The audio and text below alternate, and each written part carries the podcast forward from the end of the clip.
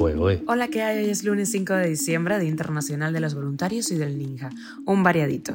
Estas son las noticias del día y una más que te traigo aquí, en Cuba Diario. Esto es Cuba a Diario, el podcast de Diario de Cuba con las últimas noticias para los que se van conectando. El régimen cubano ha rechazado su inclusión en la lista de Estados Unidos de violadores de las libertades religiosas. El gobierno de China no aceptará vacunas occidentales contra el COVID-19 por orgullo nacional, dice Estados Unidos. El pitcher cubano Sionel Pérez es elegible para el equipo nacional del Clásico Mundial, pero su respuesta es no. El Banco Central de Cuba elimina el margen comercial para las transacciones de cuentas bancarias en monedas extranjeras. Esto es Cuba a Diario, el podcast noticioso de Diario de Cuba. El gobierno cubano ha rechazado su inclusión en la lista de Estados Unidos de violadores de la libertad religiosa, como es lógico. En la sección dedicada a Cuba, el documento enfatizó en los sucesos del 11 de julio, cuando el gobierno cometió acciones violentas y detuvo a líderes religiosos que participaban en las protestas antigubernamentales.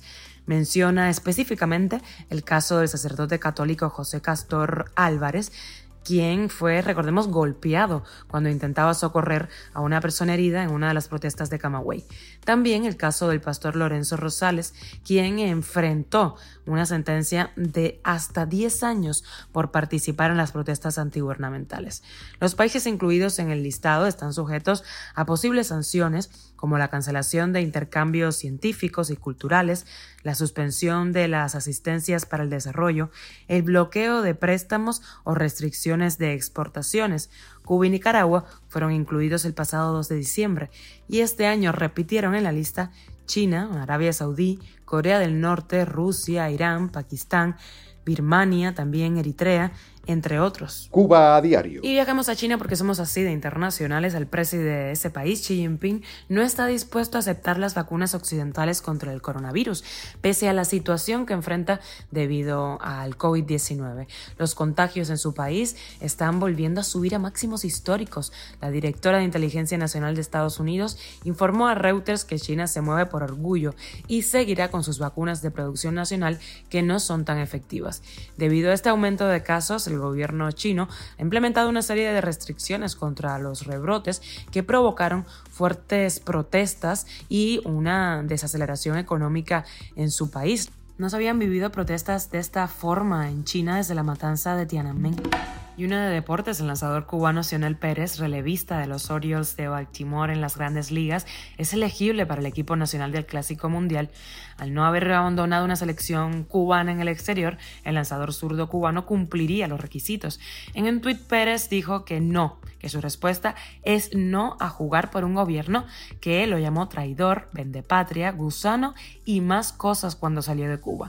No ha quedado claro si la invitación por parte de la Federación Cubana de Béisbol se ha concretado o no ha pasado de ser una hipótesis pero sí queda claro la respuesta de Sionel Pérez y sus razones. Cuba a diario. El Banco Central de Cuba anunció la eliminación del margen comercial para las operaciones bancarias en monedas extranjeras.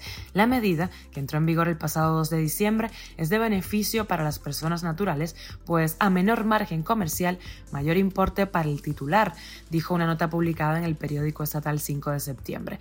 La nota recomendó a los clientes revisar la operación y el número de la tarjeta antes de firmar el comprobante la operación realizada debe consultarse a través de las plataformas electrónicas Banca Móvil, en Zona, Banca Telefónica o Cajero Automático. Los usuarios de Transfer Móvil tienen la facilidad de conocer la tasa cambiaria del día. Y con la extra nos vamos a las calles de La Habana. El Mundial de Fútbol está opacando, ha noqueado a la liga élite del béisbol cubano en cuanto a popularidad. Vamos a ver qué dice la gente en la calle. ¿Crees que el fútbol está opacando ahora mismo a béisbol? Sí, sí, claro, indiscutiblemente. A la Liga Élite, por ejemplo. A la élite le está discutiendo. Eso indiscutiblemente. El mundo se transporta a los mundiales de fútbol. ¿La Liga Élite está siendo opacada por el Mundial de Fútbol, tú crees? Sí. Completamente. Completamente. ¿Por qué medio lo sigue fundamentalmente? Por el televisor. Me gusta más. ¿Están dando buen seguimiento en el televisor? Sí. Por la televisión, por el cable, por la antena. Bueno, por Facebook o, o por la televisión cubana, por los canales. Canal 10, sí. Por la televisión. Cuando la, puedo, la veo, no la, no la veo mucho, muy a menudo, pero he visto algunos juegos. Por el rebelde.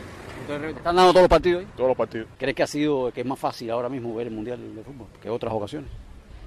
No sé, para nosotros nada, como estamos trabajando, no tenemos mucho tiempo de verlo, seguimos, lo seguimos por las redes.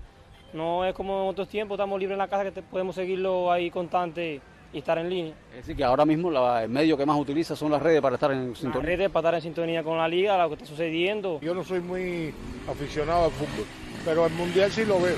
Sí veo el, fútbol, el, el mundial y pienso que sí, que está dando bastante cobertura. Es más fácil este año seguir el mundial que otros años. ¿Tú has visto eso? No, todos los años lo veo igual, normal. Eh, lo que a veces ponen partido diferido y otras veces lo ponen eh, directo. Está fácil, pero no tan fácil porque se va la, la corriente y no es fácil, ¿me entiendes? Entonces hay que moverse de un lado a otro. Esto es Cuba a Diario, el podcast noticioso de Diario de Cuba, dirigido por Wendy Lascano y producido por Raiza Fernández. Empezamos la semana juntos, gracias por informarte en Cuba Diario. Recuerda que estamos contigo de lunes a viernes en Spotify, Apple Podcast y Google Podcast, SoundCloud, Telegram y síguenos en redes sociales. Yo soy Wendy Lascano y te mando un beso enorme.